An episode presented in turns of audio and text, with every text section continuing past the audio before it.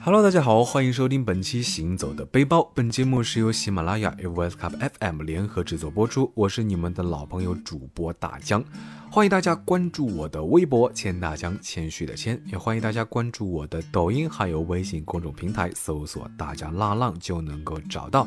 当然啦，也非常欢迎你扫描节目介绍里面的二维码，加我的微信，加入我的微信粉丝群，会有不定期的粉丝福利活动哦。大家浪啊浪，二零二零，我们浪起来吧！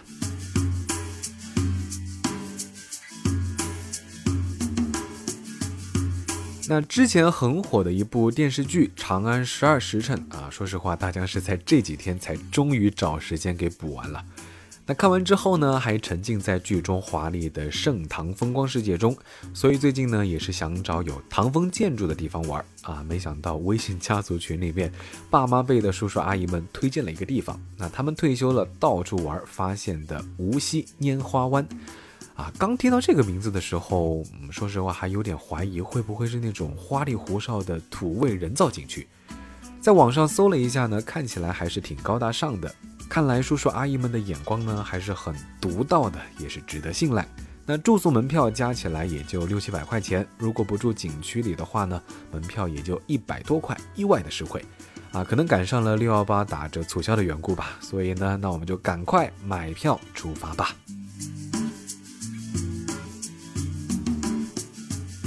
从无锡高铁站坐八十八路或者是八十九路公车，两块钱的车票呢就可以到达灵山胜境，啊，因为这两个地方呢是同一家开发商，所以呢有免费的专车到拈花湾，顺便在灵山胜境玩一玩的话，说实话还是不错的。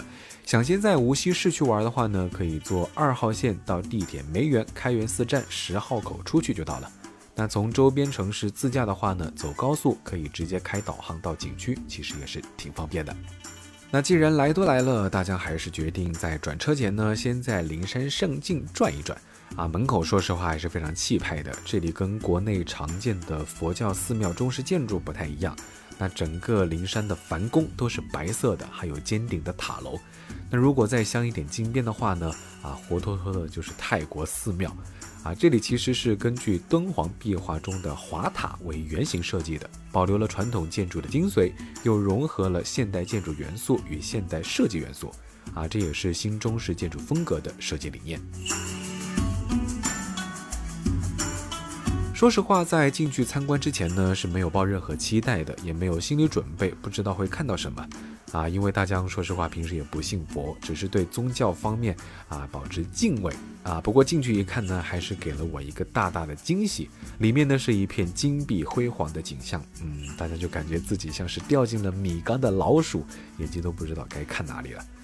巨大的穹顶点缀着数不清的莲花灯，还有大片大片贵重的金丝楠木雕刻，特别是穹顶的壁画天象图啊，内圈是九曜星，外圈是十二宫。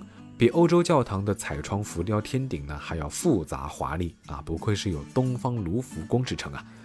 那四处仰望呢，有一种置身浩瀚宇宙中的错觉，一直看到脖子酸了才回到现实。现在其实很多酒店别墅的装修也是非常的华丽，只是一味的往里面塞贵的东西的话呢，看多了啊，觉得还是挺俗气的，有一种暴发户的气质。那灵山梵宫的设计虽然的繁复，但是都排列有序，有一套自己的设计理念和美学啊，不是无规律的堆砌。那灯光布置呢也非常的考究，把佛像和植物、动物、云彩、火焰这些元素都联系到了一起，展现在观众眼前的呢啊，就是一个丰富多彩的佛学世界啊。虽然不信佛，但是这种艺术魅力也是深深的可以把你吸引住。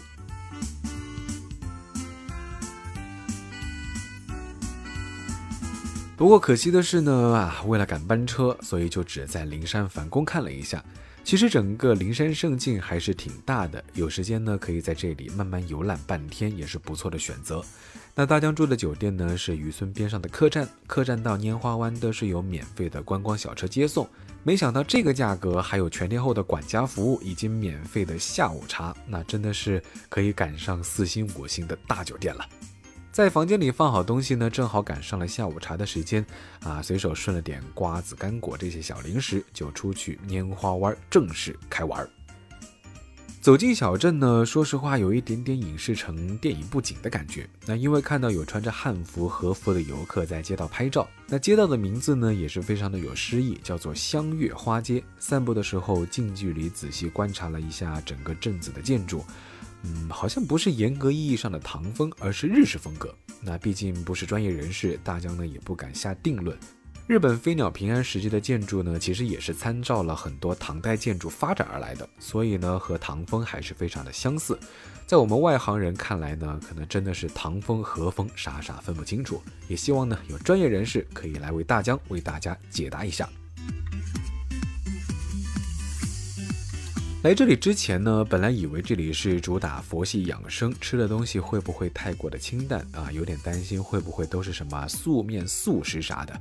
来这里才发现呢，各种餐厅其实还是挺多的。除了养生的斋饭呢，还有日式料理、泰国菜、西餐厅等等等等，基本上呢各种口味都可以照顾到。那大家也是考虑晚上吃啥，真的是挑花了眼啊，干脆呢就全部都要吃自助吧。啊，不过因为疫情的特殊原因，海鲜少了很多，有一点点可惜。好在菜品的口味都还挺不错的，日式刺身寿司、西餐牛排、猪排等等这些自助餐标配就不用多说了。小龙虾随便吃到撑，甜点种类呢也非常的丰富，除了水果小蛋糕，还有奶油泡芙、慕斯蛋挞等等等等。最受小朋友欢迎的呢，当然还是水果巧克力喷泉啦。人均一百多的自助餐，说实话性价比还是完全可以的，食材呢也还比较新鲜，没有吃到那种食材放了很久不新鲜的味道。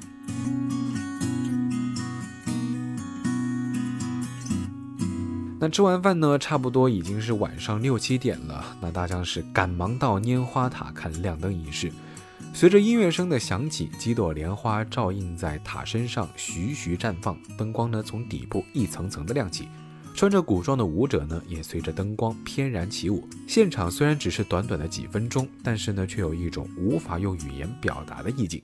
烟花湾的夜景呢，古建筑都点缀上了灯光，和白天还是完全不一样的美。五灯湖的水幕灯光表演从七点开始，二十分钟一场，整个晚上呢会演很多次，所以完全不用担心赶不上错过。那整个湖面呢，就是一个大舞台。穿着古装的舞者在舞台中央的莲花台中起舞，中央的莲花舞台的装置是可以动的，那莲花的每一瓣花瓣都可以开合，啊，配合灯光以及水雾投影，体现禅韵，啊，说实话，视觉体验还真的是挺不错的。看完演出，带上相机随意拍一拍夜景，也是收获满满。那晚上回酒店的小路呢，也是亮起了灯。小路灯都是很复古的造型。那回到酒店房间呢，也没有玩手机玩到太晚，毕竟呢还是打算第二天早上早起看日出的。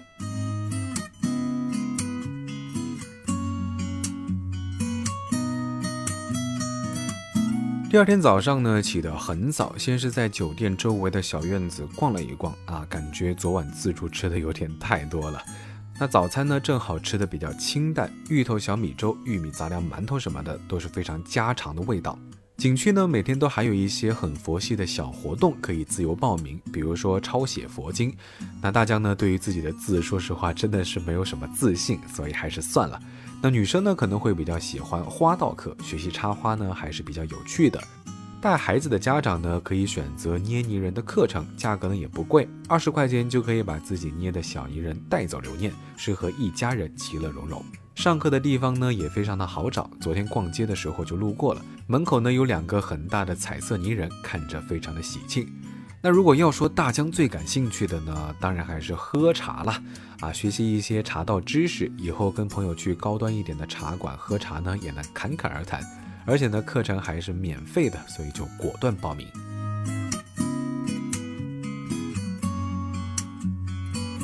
上课的地方店名呢叫做清净本源啊，朴实无华的木质牌匾，简约的装潢，看起来就有一种佛系的氛围。不过呢，是上了课才知道，原来不同的茶冲泡的水温和方式其实都大有讲究，还有一些简单的饮茶礼仪，还是挺实用的。品茶、烹茶、饮茶，其实也是一种生活艺术。那习惯了都市快节奏的生活，在这种闲适的环境氛围中喝茶，啊，说实话还是确实让人内心祥和、平静了许多，还挺治愈的。那如果要看日落的话呢，最好的地方还是花海中的小亭子啊，不需要多高超的摄影技术就可以拍得很美。花的种类呢也非常的多，红的、紫的、蓝的、黄的啊，毕竟叫做拈花湾，怎么可能少得了鲜花呢？繁天花海可以从夕阳一直拍到晚上花灯亮起，那随着时间流逝，每分每秒都是不一样的美。不过呢，想去小亭子拍照的话呢，还是得趁早，毕竟是热门打卡地，大家都是排队等着拍呢。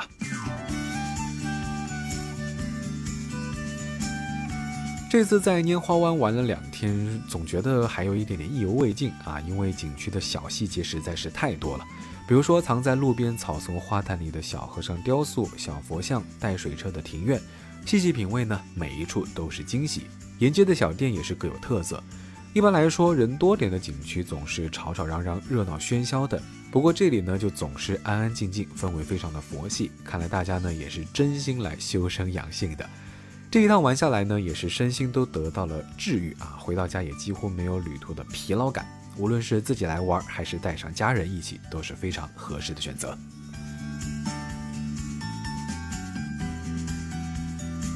好了，那说到这里呢，本期行走的背包就告一段落了。我是大江，欢迎大家关注我的微博啊！这句话说了无数遍了，你到底有没有关注我的微博呢？啊，谦大江，谦虚的谦，一定要记得去关注啊！当然也非常欢迎你关注我的抖音，还有微信公众平台，搜索“大江浪浪”就能够找到。当然，当然，当然，非常欢迎你加我的微信，扫描节目介绍里面的二维码就可以加入我的微信粉丝群，会有不定期的粉丝福利活动哦。大家浪啊浪，二零二零，我们接着浪起来吧！我们下期节目再见，拜了个拜。